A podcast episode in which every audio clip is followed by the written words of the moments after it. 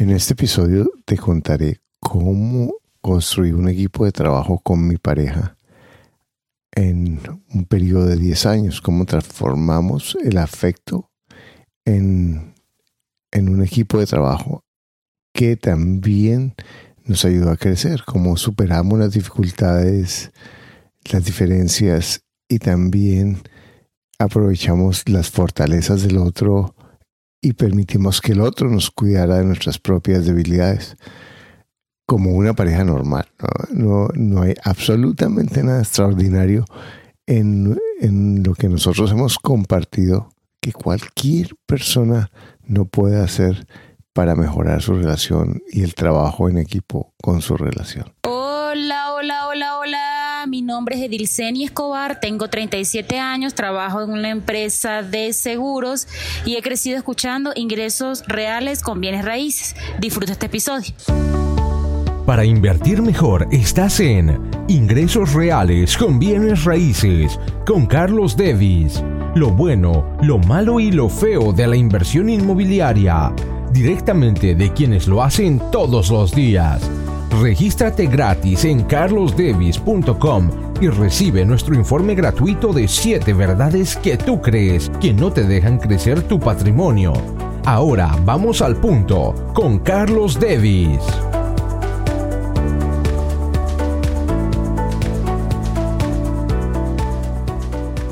Bueno, hoy estamos aquí en un espacio íntimo con 500 personas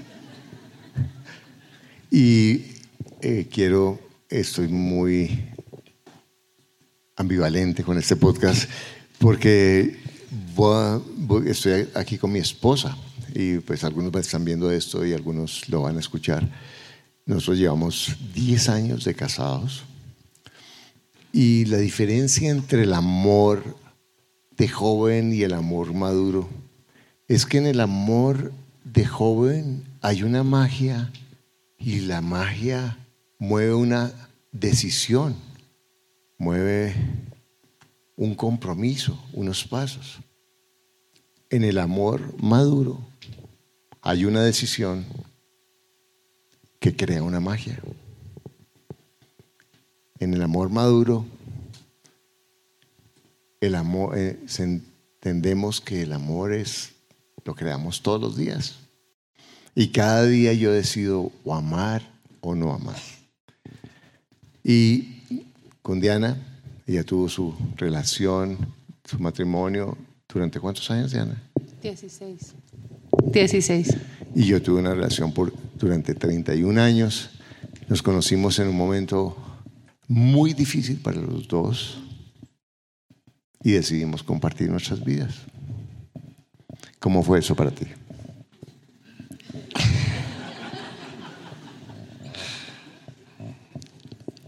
Bueno, fuera de buenísimo, claro.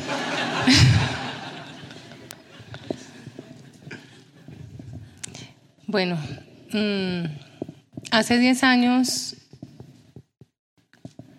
cuando nos encontramos, 11 años, éramos otras personas.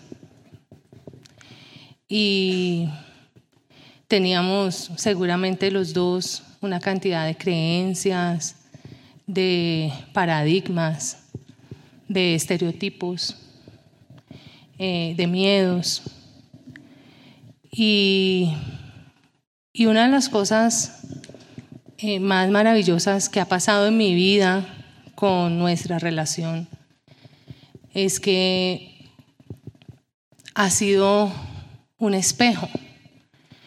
Y, yo entendí en un momento que la que tenía que cambiar era yo. Eh, que él no tenía nada que ver. y que si yo quería ser feliz, tenía que estar dispuesta a cambiar. Porque si yo seguía como era o como pensando como pensaba, pues iba a seguir viviendo lo mismo y experimentando lo mismo y en algún momento iba a tener los mismos problemas por los que ya una vez había fracasado mi relación. Entonces, la primera decisión que tomé fue eh, cambiar yo. Y de ahí en adelante, pues muchas, he tomado muchas decisiones más. Bueno, pero antes de que vayamos un poquito a eso, ¿por qué no contamos cómo era, pues, pero yo voy a contar cómo era mi visión de una relación cuando yo te conocí y tú cuentas cómo era tu visión de tu relación y no vamos a hablar de la otra persona, de, la, de nuestras exparejas, porque no, no es el caso, sino es de nosotros mismos. Y yo puedo empezar a asumir que la razón por la que mi relación de 31 años dejó de funcionar fue porque me dediqué mucho tiempo a los negocios, a pensar en mí o en ganar dinero o en hacer cosas por la comunidad y porque no le di tanta importancia a la relación como a mis hijos. Sí, nosotros tenemos unos hijos espectaculares y todo era en torno a los hijos, pero yo no, no, no le daba espacio a la relación. Y yo pensaba que ser buen papá y pagar todos los gastos y pagar las cosas y estar pendiente de mi esposa era suficiente, pero no pensaba realmente en construir cada día la relación con ella. Otro aspecto que para mí, eh, que afectó mi relación es que yo no estaba dispuesto a conversar mucho con mi esposa acerca de las cosas de plata. Era como, bueno, yo soy el que sé, yo he hecho millones, yo he perdido, pero yo lo vuelvo a hacer. Yo no, eso es lo que yo sé. Y no era muy abierto a lo que ella me decía. Y algo que esta mañana los dos hablando, em, Diana me hizo caer en cuenta que yo pensaba, era como, yo veía que yo tenía una relación muy tormentosa, aunque ella era una persona, pues, una persona espectacular, y yo manejaba las cosas, pero en mi pensamiento es cuándo me voy a separar de ella. O sea, no era como, yo quiero reconstruir mi relación, sino yo voy a estar en mi relación y ahorita no me separo porque es Navidad, ahorita no me separo porque los niños están oceando, ahorita no me separo porque estamos en esto, pero era como que no era si me iba a separar, sino cuándo me iba a separar. Y otra cosa fundamental es que yo estaba esperando siempre que ella cambiara. Entonces tenía un pensamiento de que yo hacía lo mejor, yo me mataba por ella, me mataba por la familia y nunca valoraban lo que yo hacía.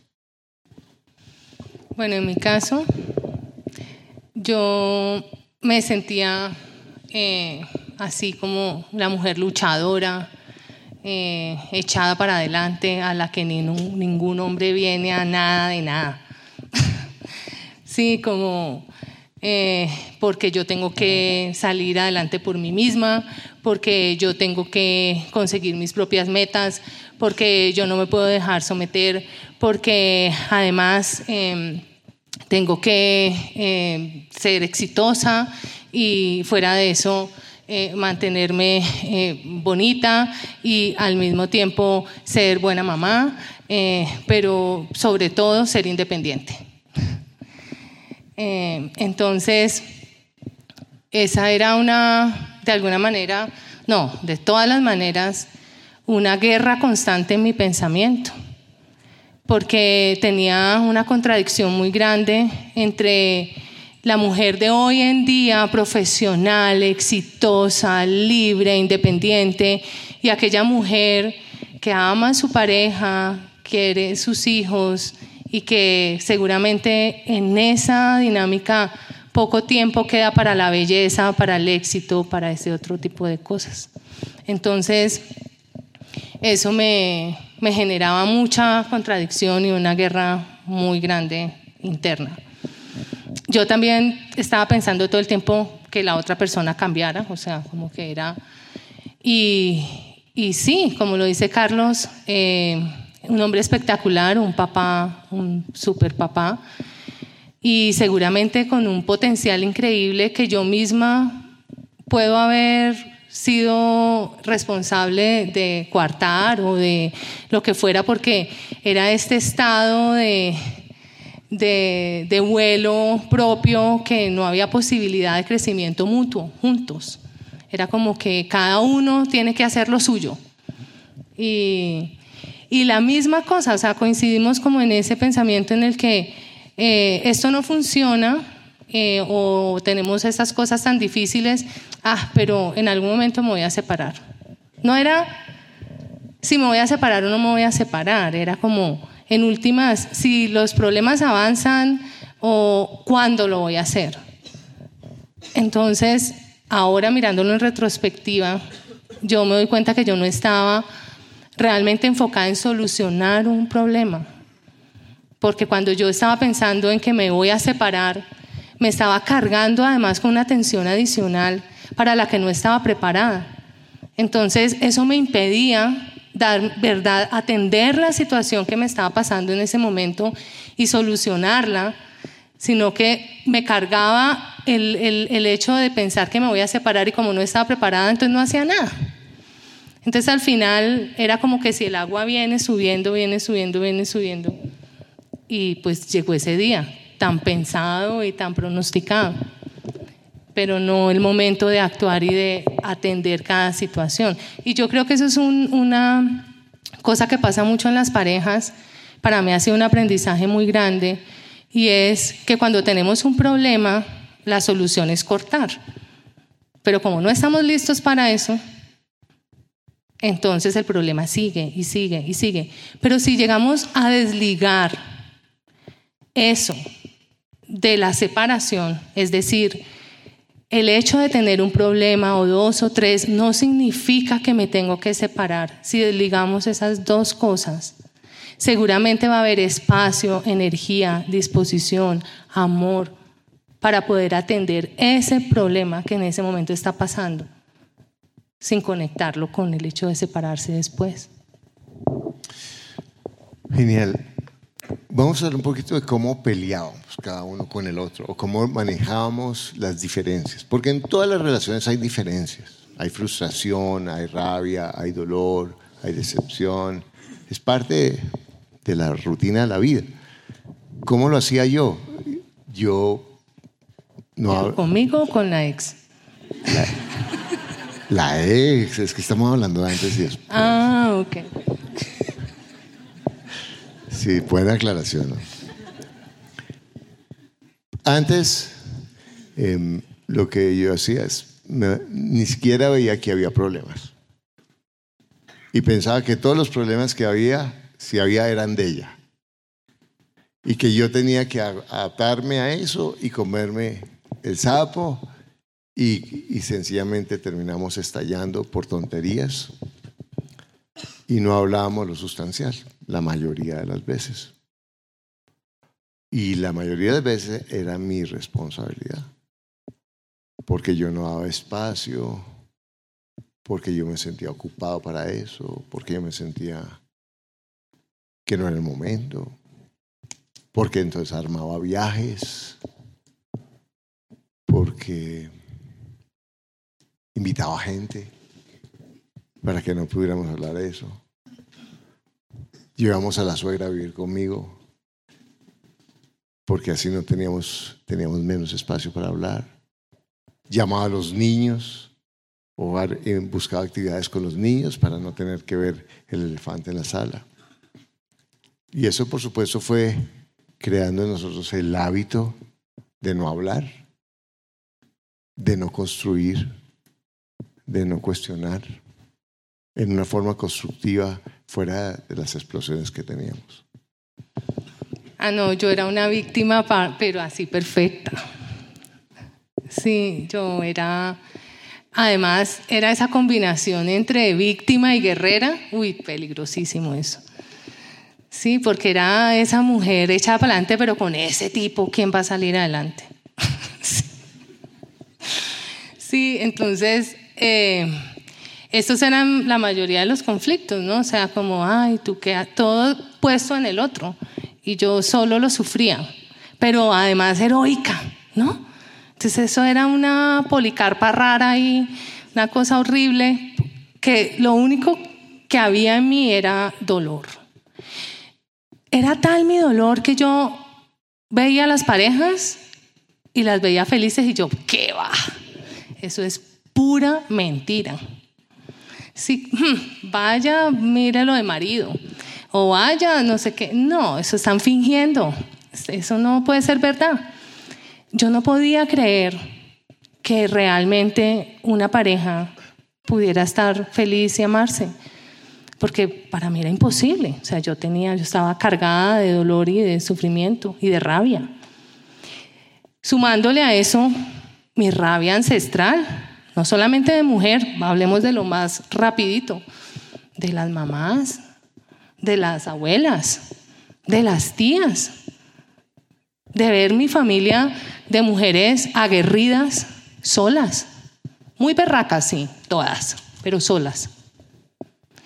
Entonces, esa era eh, mi manera más fácil de manejar mis conflictos y mis peleas en ese personaje. Bueno, otra cosa con mi pareja, mi expareja, perdón, es yo no tenía metas de pareja. Nuestras metas era que los niños terminaran el colegio, la universidad, eh, pagar las deudas, tener lo que decidíamos a corto plazo que íbamos a hacer, pero no teníamos metas conjuntas a corto plazo. Era como que cada uno hacía lo que hacía, pero los dos no teníamos un proyecto común diferente al de los hijos. Al comienzo ella también estaba en los cursos, la conocí en un curso, pero poco a poco ella se fue metiendo en, en los hijos y yo fui estimulando que se metiera menos en lo que yo hacía. Y eso fue creando como dos mundos en los que cada uno mantenía lo suyo, pero no teníamos propósitos, ni siquiera comentábamos lo que hacía el otro, porque eran como dos mundos totalmente distintos. Bueno, en mi caso tampoco, no había ningún tipo de meta, y mucho menos financiera, o sea, eh, teníamos todo resuelto, pero, pero no era una preocupación pensar en el futuro, era como si lo que teníamos siempre iba a ser así. Realmente yo ni siquiera como que, eh, yo creo que en la relación no hubo ese tema, como, era como pensar que como estábamos iba a ser así siempre y ya, no, no lo incluimos. No tenía tampoco con mi pareja proyectos de aprendizaje conjunto, algo que nos interesara a los dos, algo que los dos nos descubriéramos a través de eso, algo que nos diera un tema de conversación sobre algo que nos ayudara a descubrirnos en otras dimensiones. Bueno, en mi caso lo llegamos a hacer en algunas ocasiones, pero de alguna manera eh, yo en mi cabeza y en ese personaje yo sentía que a mí era la que me funcionaban los cursos. Y el seguro pensaba lo mismo. sí, yo no le veía progreso. pero eso todavía lo piensas o no? Genial. Bueno, cuando yo conocí a Diana, eh, tomé la primera vez el proceso de Byron Katie, que tú puedes oír. Y tuvimos una entrevista con Byron Katie que esperamos publicarla antes de este podcast. Y aprendí el poder de manejar los pensamientos. Y yo me di cuenta que nadie era responsable de mi felicidad, ni que yo podía cambiar a otra persona, y que todo mi sufrimiento o mi queja era solo un pensamiento. Cuando yo llegué de ese programa, nosotros llegamos muy poco a conocernos, yo llegué con un entusiasmo a, compartir con Diana ese programa y ella se lo puso. ¿Cómo fue para ti ese momento?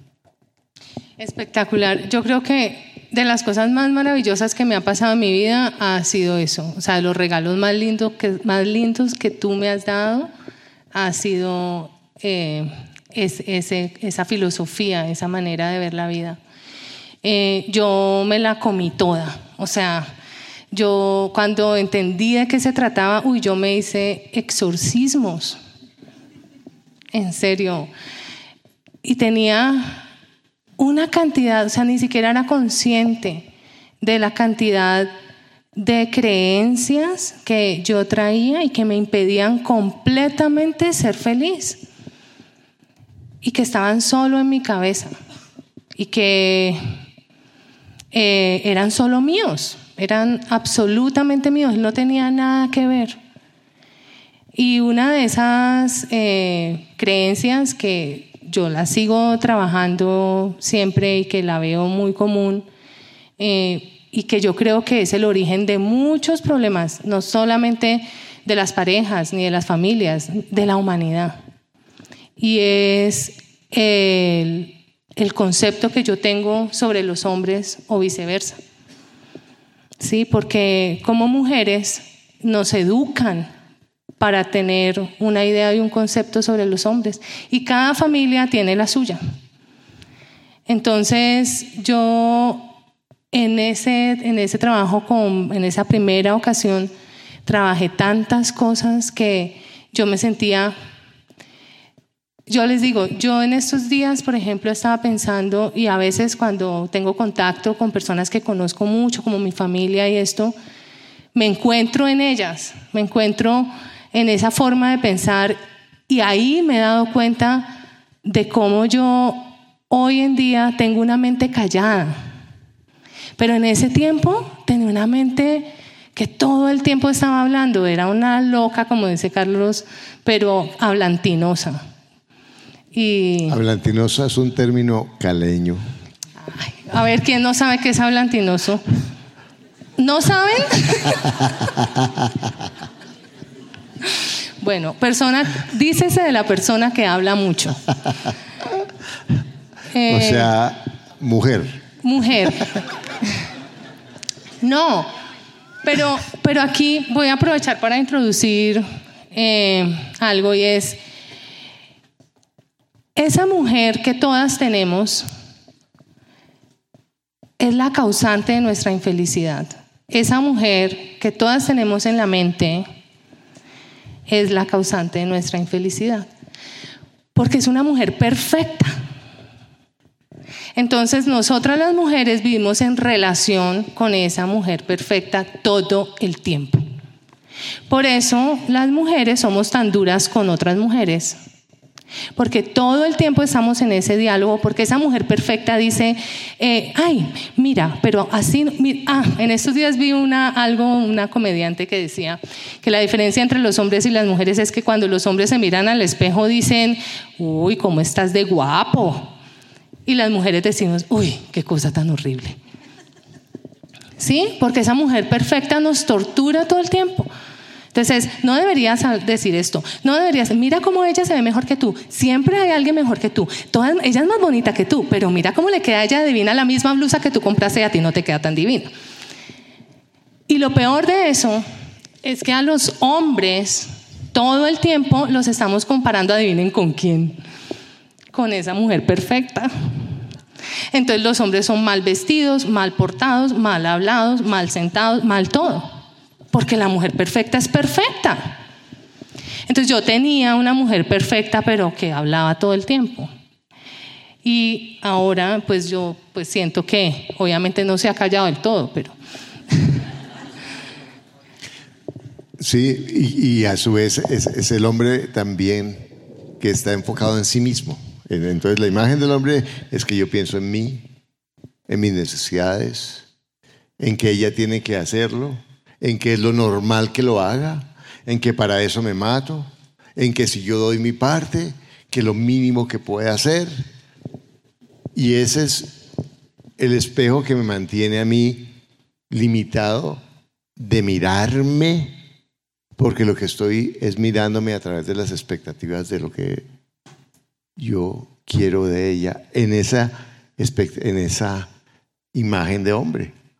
Entonces, cuando yo tengo esos pensamientos de que ella debería hacer esto porque es lo mínimo, si no hace nada, si para eso trabajo, si yo doy todo, si, mejor dicho, ¿cuántas darían por vivir como ella? Antes que agradezca todo lo que yo hago sin valorar lo que ella hace, sin expresarle todos los días la gratitud, dando por descontado que lo mínimo que puede hacer es eso, sin agradecer en cada cosa que hace por mí, sin agradecer que quiere ser buena mamá, sin agradecer que quiere ser buena esposa, que quiere parecer bonita, que quiere estar flaca, que quiere estar eh, eh, eh, simpática, así se le caigan los ojos del cansancio. Y yo ni me doy cuenta, ¿por qué se demora tanto en salir? Entonces nos encontramos y en vez de ver cómo es ella, y ella en vez de ver cómo soy yo, entonces ¿qué hicimos? Vernos cada uno crudamente. Y ver nuestros propios pensamientos. Y empezar a asumir que si yo estaba con ella hoy, era porque era mi mejor opción. Y que cada cosa que no me gustara de ella no tenía que ver con ella, sino era solo mi qué? Mi pensamiento. Y me empecé a dar cuenta del negociazo de no pelear con ella, sino pelear solo en mi cabeza. Y hablaba ayer de eso, de toda la balacera que se da en mi cabeza, los juicios que le hago, las rabias que tengo, y cuando ella regresa ni se dio cuenta que yo peleé con ella. Pero no es que me aguanto la pelea, sino que acepto que me gustas como eres.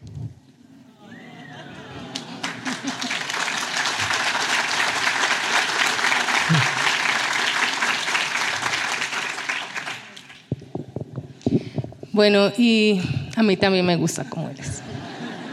Total, tal cual. Hablaste de la gratitud. Eh, yo creo que para las mujeres, pues yo hablo de las mujeres porque pues soy mujer, ¿no?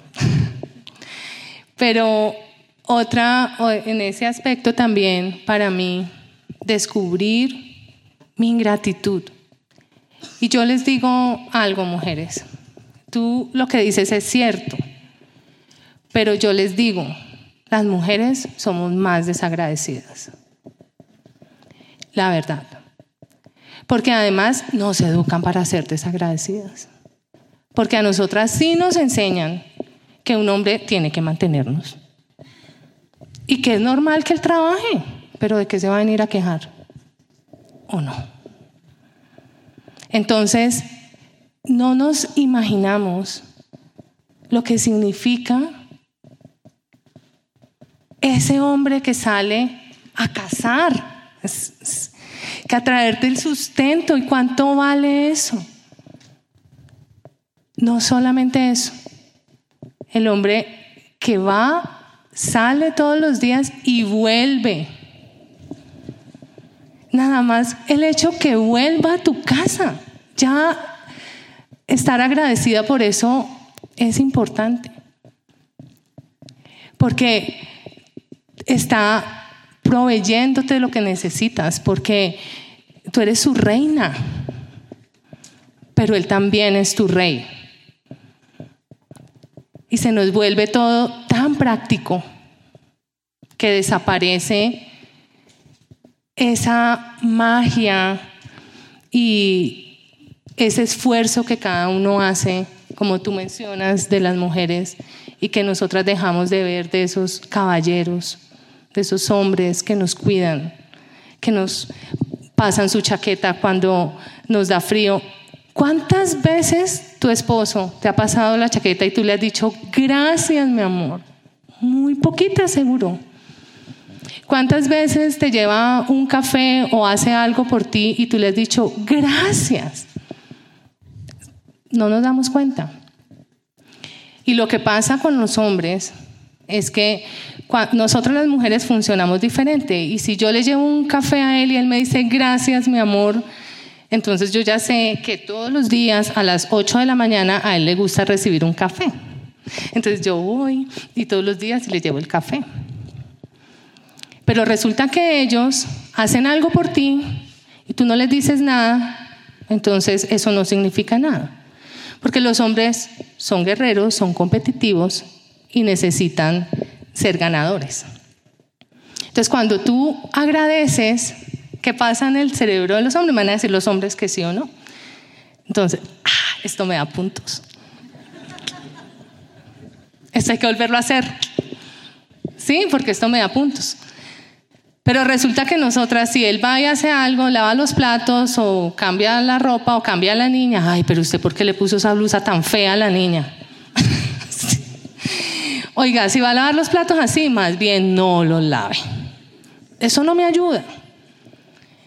Entonces, en la gratitud es muy importante y yo sí quiero hacer ese énfasis en las mujeres porque yo sé que hoy en día vivimos muy confundidas con, con tanta estereotipo y con tantas cosas que hay y que vemos sobre el éxito y sobre todo sobre la belleza y sobre las relaciones y sobre la libertad y sobre la independencia. Pero yo les digo, la gratitud a ese hombre que tienes al lado por hacerte mamá, por volver a tu casa todos los días, por lavar mal los platos,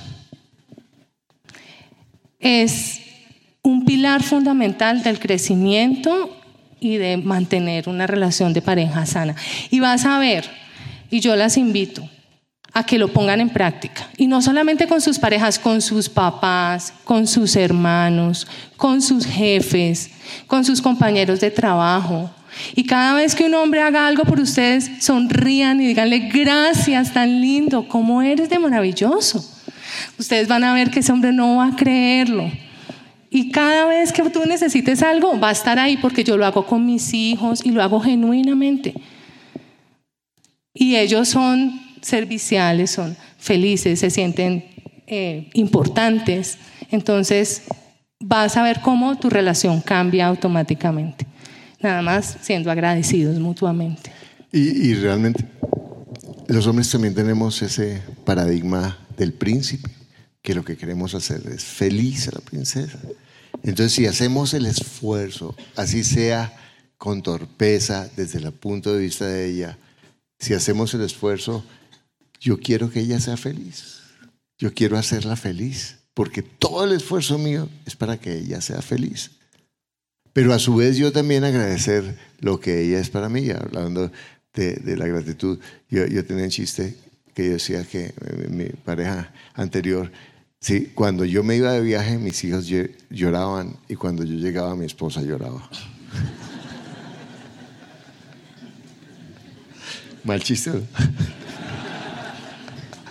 Pero ahí vamos a hablar de la gratitud del hombre hacia la mujer, de verdad, de, de ser y la gratitud Además, así como yo puedo lavar los platos y no cumplir el estándar o cambiar el niño o comprarle exactamente el color que no sabes que a mí no me gusta ese color.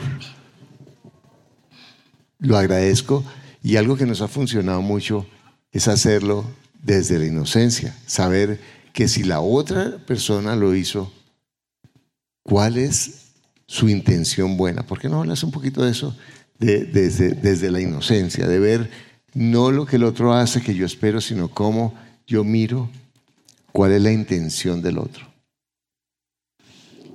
Bueno, volviendo allí al punto de los hombres y las mujeres y de todas nuestras creencias y esto, y es que nosotras creemos, o por lo menos la mayoría de nosotras, o alguna de nosotras, o yo creía que los hombres eran, son malintencionados. ¿Sí? Como, pero a ver, ¿cómo no se le va a ocurrir o cómo no va a saber? Sí, esas dados por hechos que tenemos y que son tan comunes en nuestras frases femeninas. Y resulta que yo también he llegado a aprender y a incluir que realmente cuando un hombre hace algo, lo hace con buena intención y tiene una buena intención. Y, y la mayor intención de un hombre, como tú lo dices, es que tú seas feliz. Cuando un hombre decide separarse, cuando se dio cuenta que su mujer ya no es feliz y él no puede hacer nada. ahí es, hasta ahí llegó. Entonces, claro, menuda tarea la del pobre, pues porque nosotras eh, bien no podemos a veces con nosotras mismas, pues imagínate pedirle al otro que lo haga, pero ellos en su intención realmente quieren que tú seas feliz, que sonrías, que estés a gusto. Entonces, esto ha sido algo difícil de entender. O sea, yo les digo, para mí me, me tardó años para poderlo creer de verdad, porque cuando yo te lo digo ahora, yo lo creo. Yo no estoy diciendo algo que me leí en un libro, yo lo creo firmemente y puede que se equivoquen. O sea, puede que la, la, la visión que él tiene o la intención buena que él tiene no sea para ti, pero si tú le das la vuelta y lo miras y tratas de entender, y si tú le preguntas, porque es que lo peor que podemos hacer las mujeres es que no preguntamos, sino quedamos por cierto. Entonces es como que nosotras argumentamos algo y ahí se quedó, pero les preguntamos, ¿tú por qué hiciste eso? Pero explícame. O sea, genuinamente quiero entender, ¿por qué tú tomaste esa decisión? ¿O por qué tú hiciste esto? Y a lo mejor él te da una respuesta que tú dices, miércoles, era por otro lado completamente diferente, menos por donde yo estoy pensando. Entonces, y yo creo que eso nos pasa a todos, no solamente con los hombres, sino también en las relaciones con las, con las personas. Y es que siempre, y hemos aprendido eso los dos, a partir, como tú lo llamas, desde la inocencia del otro. Como el otro, desde su inocencia, puede equivocarse y a lo mejor nos puede doler algo que haga, pero no necesariamente es culpable. Bueno, ¿cuáles son los desafíos más grandes y cómo los has superado de trabajar en pareja, los dos? De trabajar en pareja. Bueno, una cosa que quiero, que, quiero decir desde hace rato es que para, para mí, para, que creo que ni te he hablado de eso antes, pues es una idea, una reflexión que he tenido en estos días, y es que una, o sea, de las mejores cosas que también nos pudo pasar a nosotros han sido los bienes raíces, porque yo creo que a partir de los bienes raíces nosotros nos hemos visto de alguna manera eh, eh, frente a situaciones difíciles. Porque, por ejemplo, pues como ustedes bien ya lo han escuchado, cada uno tiene un ex, cada uno tiene dos hijos. Sí, y pues si vamos a hablar de propiedades y de dinero y de todo esto, pues ahí se vienen muchas cosas. ¿Sí? Y, y esto de, tener bienes raíces, de tener metas financieras, de tener metas con nuestros proyectos de bienes raíces, de tener propiedades, de todo lo que ha significado nuestra vida juntos, nos, nos ha llevado a tener que hablar de temas difíciles. Y, y yo creo que yo lo puedo nombrar hoy como de los más grandes desafíos, pero al mismo tiempo de las más grandes bendiciones, no por lo que significan materialmente, como por lo que cuesten o por lo por digámoslo desde el punto de vista del patrimonio, sino por lo que nos han motivado a los dos a manejar las diferencias, a vernos de otra manera y al mismo tiempo de, tener la, digamos, el coraje, cada uno desde el amor, desde la confianza, porque yo creo que de las cosas más bonitas que nos ha permitido a nosotros la experiencia de tener propiedades y de tener negocios juntos y de tener metas conjuntas y proyectos ha sido desarrollar la confianza del uno en el otro y poder confiar ciegamente, porque yo siento que yo confío ciegamente en ti. Y, yo muchas veces no me doy cuenta de, los, de nada. Me viene, me trae una foto y me dice, compramos esta propiedad. Ah, ok.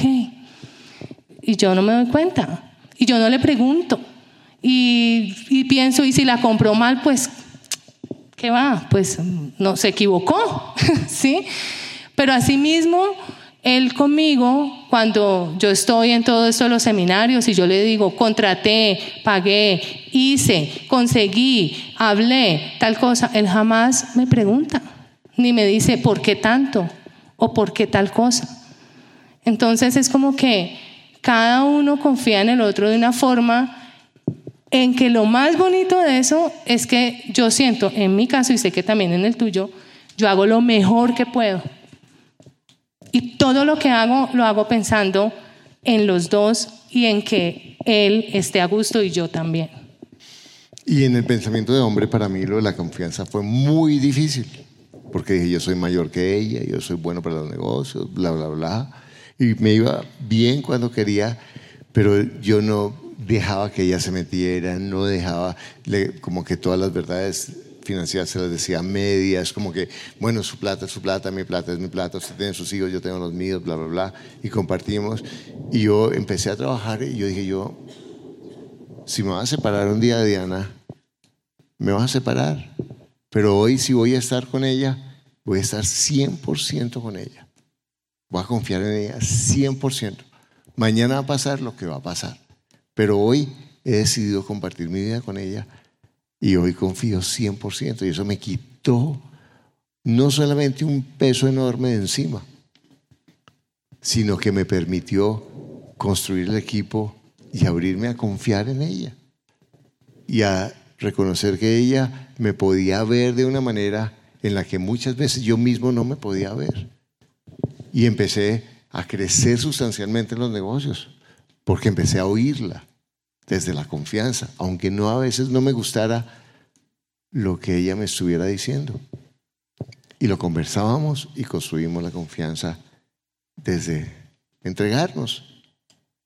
Porque puede que mañana nos separemos, pero vamos a hacer hoy todo lo posible para no separarnos. Cada día.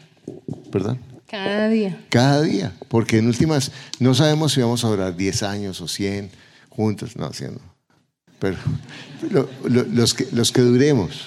Pero en últimas, lo importante es que cada día yo quiero construir mi relación con ella y que estoy consciente de cuidarla, estoy consciente de agradecerle porque sé que ella también cada día está cuidándome y eso es como un hábito entre los dos.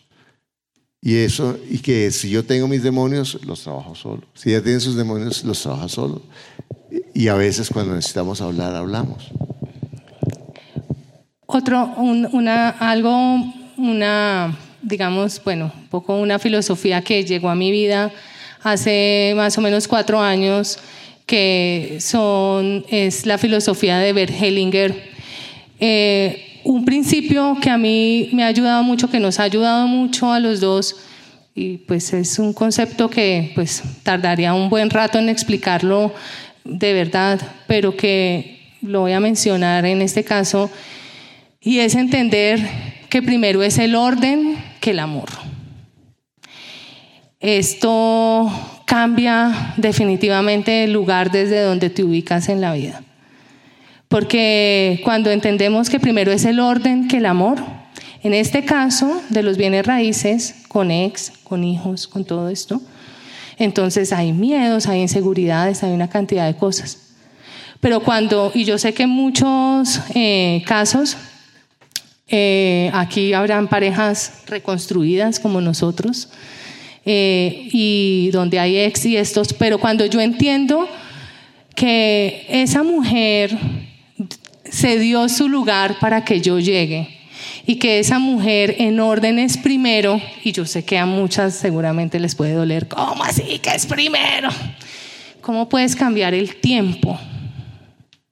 ¿Cómo puedes devolverte y desaparecerla? es imposible. Esa mujer es primero, en orden. Llegó primero a la vida de tu pareja, pero ahora tú eres su prioridad. Entonces, cuando tú empiezas a establecer esos órdenes y empiezas a ver que primero es la pareja que los hijos, y yo también sé que otros van a decir, pero ¿cómo va a ser? Pues así es, primero es la pareja, luego los hijos, porque sin esa pareja no hay hijos. Y luego los hijos se van y la pareja queda sola. Y si no has construido pareja, no tienes pareja. Entonces, eso tan simple para nosotros empezó a darnos toda nuestra claridad y el lugar desde donde empezamos a mirar cada vez de una manera más fácil y más sencilla cómo podíamos comprar todas las propiedades del mundo juntos, cómo estar súper tranquilos, cómo confiar el uno en el otro sin desgastarnos y sin pensar en todas las posibilidades que podían ocurrir. Fue mucha paz la que pudimos sentir. Bueno, ¿cuál sería la frase que tú pondrías en un letrero que todas las mujeres vieran que les ayudaría a dar un clic para ser más felices en sus relaciones? Porque en últimas de eso se trata. Pregunta tan difícil. Bueno, pero puedes decirlo en cuatro palabras. A ver. Gracias. Estás por ayudarme, Javi. Em, ¿Qué podría yo decir como un primer paso? Reconciliación.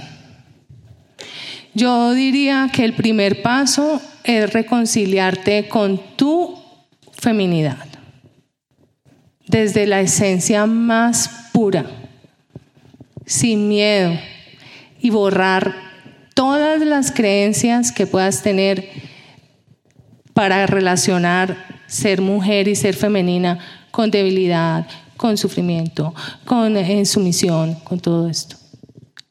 Y abrazar a esa mujer que llevas, dulce, suave, amorosa, compañera.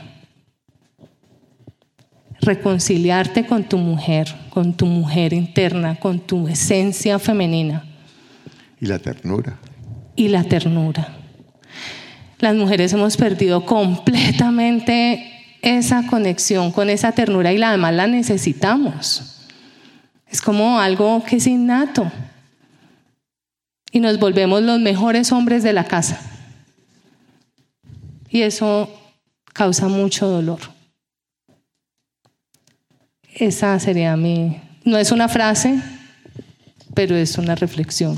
Y es la ternura desde tu pensamiento. Y al hombre también la ternura contigo, que el ser tierno y el ser vulnerable no significa ser débil, que el reconocer tus errores no significa que vayan a tomar ventaja, que el, el, abrirte a aprender y a recibir de ella es un regalo maravilloso.